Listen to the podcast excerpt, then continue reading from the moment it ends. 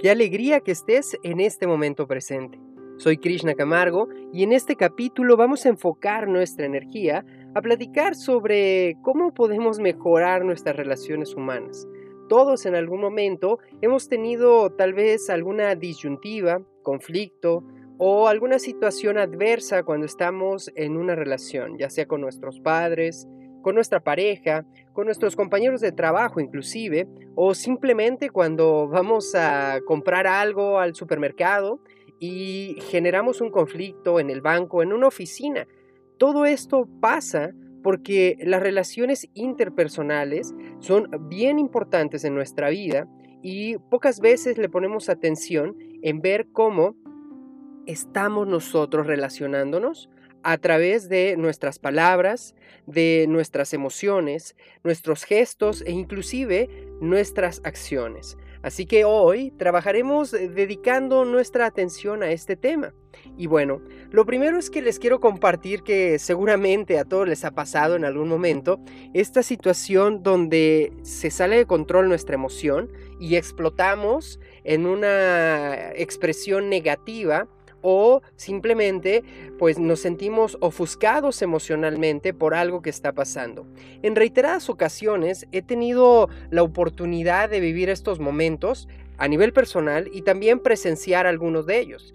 En alguna ocasión recuerdo perfectamente como una persona que estaba adelante de mí en el servicio de la gasolinería empezó a hablarle muy fuerte al individuo que estaba apoyándole para servir ese gas. Y entonces fue muy interesante ver su reacción porque el chico simplemente se quedó callado, trató como de no enojarse y a pesar de que la otra persona muy prepotentemente hablaba, él continuó con su ritmo de vida. ¿Qué sucedió? Una manera súper interesante que posteriormente en un encuentro que tuve en una empresa con diferentes personas, ahí se encontraba precisamente este jefe. Y bueno, para mí fue sumamente como impactante verlo desde otra perspectiva, con otras características emocionales, físicas de conversación y bueno, pues tratar como de aparentar lo que es un buen líder. Definitivamente generó mucho contraste en mí. Y bueno, en el momento oportuno platiqué con la persona y le dije, yo ya te conocía, y pues titubeé un poco. Cuando ya le compartí la experiencia, le dije, yo te vi cómo platicabas y cómo te expresabas con alguien que te estaba haciendo el servicio de gasolinería. Entonces fue muy impactante, la persona se puso rojo y empezó a sentir como esta timidez por lo que había sucedido. Y de ahí partió realmente una conversación muy amable, porque le dije, esa conversación que tuviste también con esa persona de manera agresiva es algo que simplemente está dentro de ti tratando de expresarse y que es necesario que lo hagas, si no continuamente vas a repetir estas circunstancias. Lo primero que le compartí es que debemos de comprender al otro. En una relación interpersonal, si no comprendo a la otra persona, si no permito que la otra persona eh, darle su prioridad emocional y permitirle expresarse, entonces nunca podré saber qué es lo que está sucediendo en su cabeza.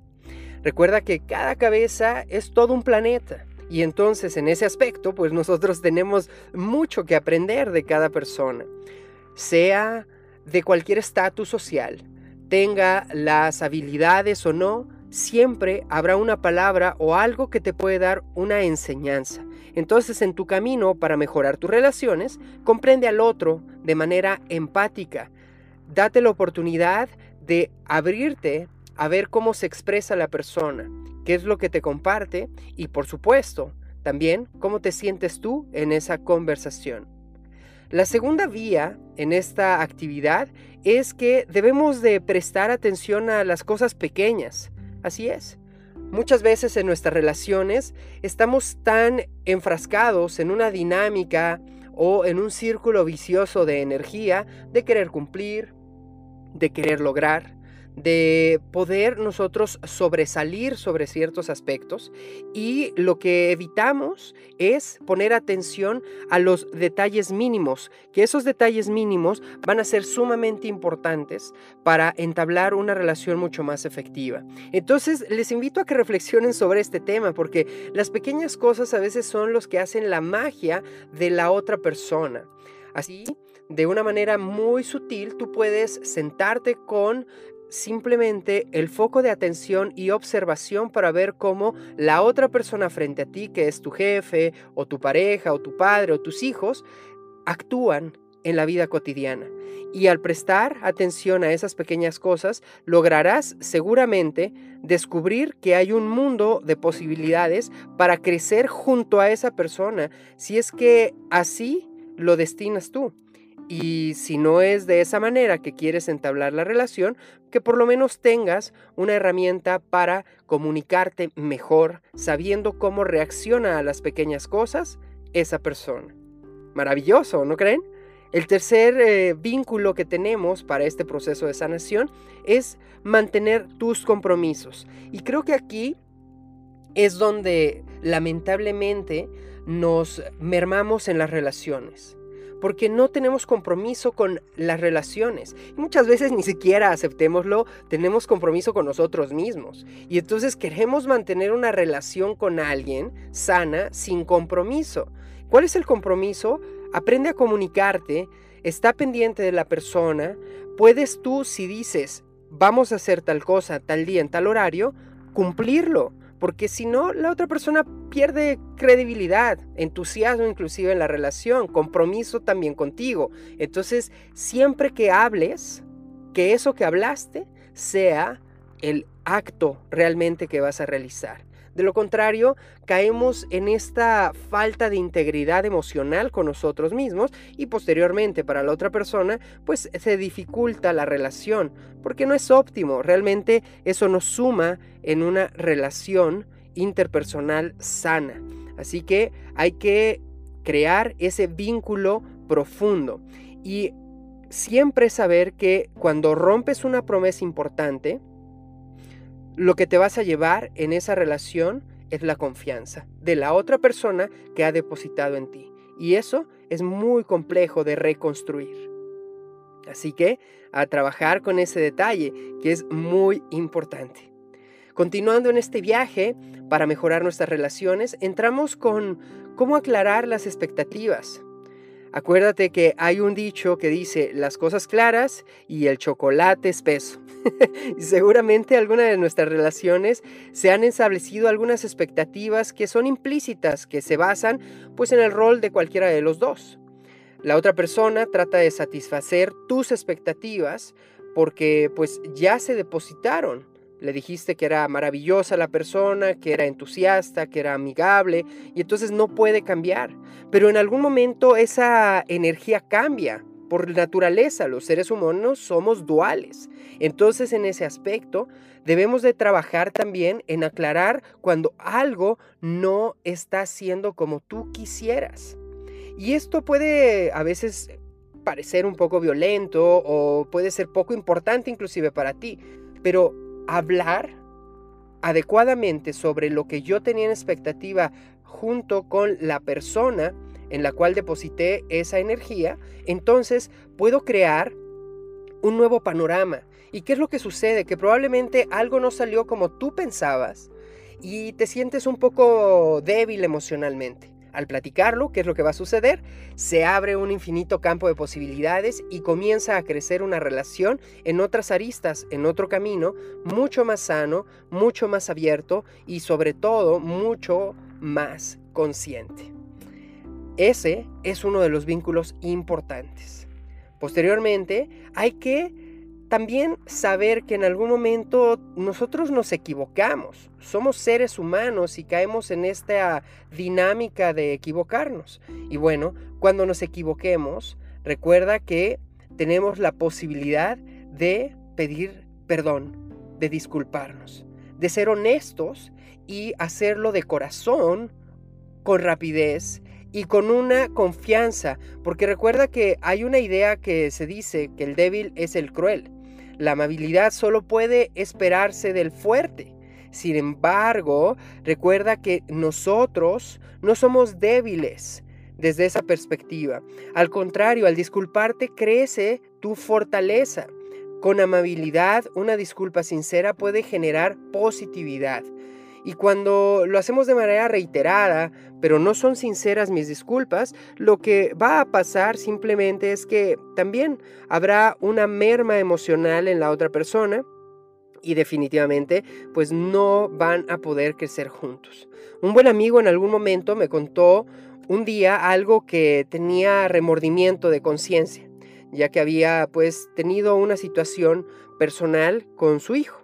Y entonces, pues se sintió él como muy limitado a su propia expectativa de lo que era la relación padre-hijo. Entonces yo le propuse que se disculpara de una manera honesta y él me dijo que su hijo pues era muy joven, que todavía pues no iba a entender, que se le había pasado a los días y que ya no era necesario, pero él sentía solamente eso. Entonces yo le expliqué que aunque su hijo no entendiera, y no le pusiera tanta eh, energía al proceso del perdón o de este trabajo de padre e hijo por sanar esta situación, quien lo haría sería él, mi amigo, efectivamente. Y quizás yo consideraba que le va a ayudar eso más en el sentimiento de su culpa. Y eso va a crear un vínculo más profundo en el futuro. Porque recuerden, a veces estas situaciones no se toman tanto en cuenta, pero cuando crece la persona, híjole, lo recuerda y dice es que mi papá o mi mamá en algún momento sucedió o tal cosa pasó y bueno, pues de ahí se pierde toda esa energía. Así que a trabajar precisamente en poder ofrecer disculpas de una manera sincera. Continuando en este viaje, vamos hacia la parte de ser íntegro. ¡Wow! Creo que este es uno de los procesos más profundos del ser humano. La integridad personal considero que es la base de cualquier relación de confianza. Si una persona es detallista, mantiene sus promesas, tiene este vínculo de acompañamiento con alguien más, entonces nunca va a tener relaciones mermadas, débiles. Pero toda comunicación que intenta engañar es una mentira. Y si tú no eres íntegro, entonces lo que estás generando es vínculo solamente de querer cubrir emocionalmente a la otra persona. Tus palabras siempre deben de corresponder a lo que son tus pensamientos, porque eso se va a unificar. Y si tus palabras corresponden también a tus actos, eso es la integridad.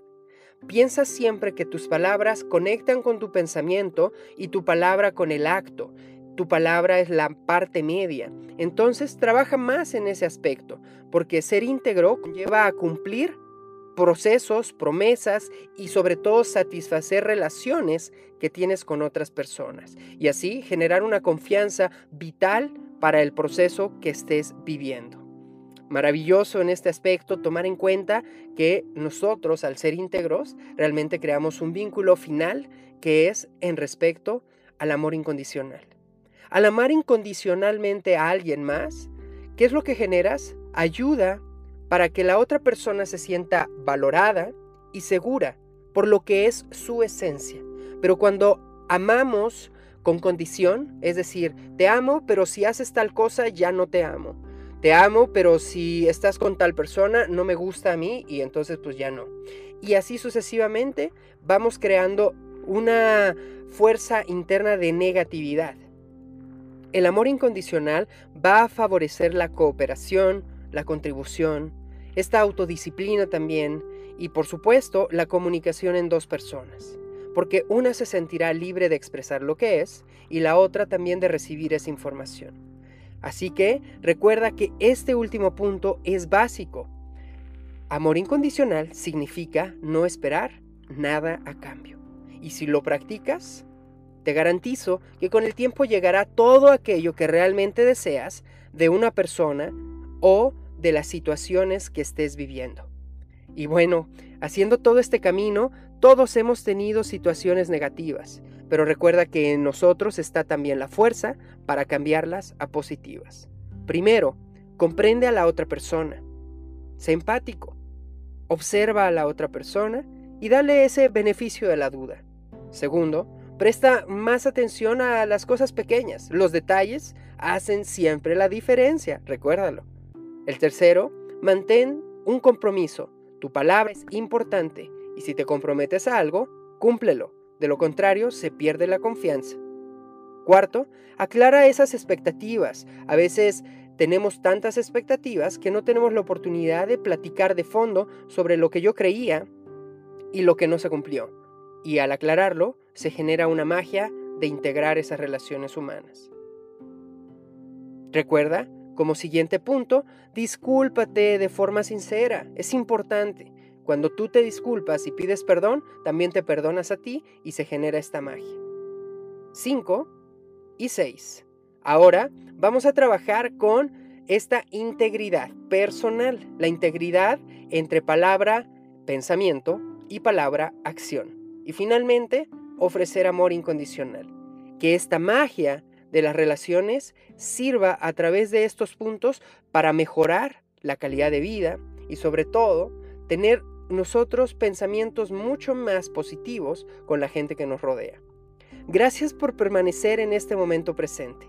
Recuerda que juntos estamos creando conciencia.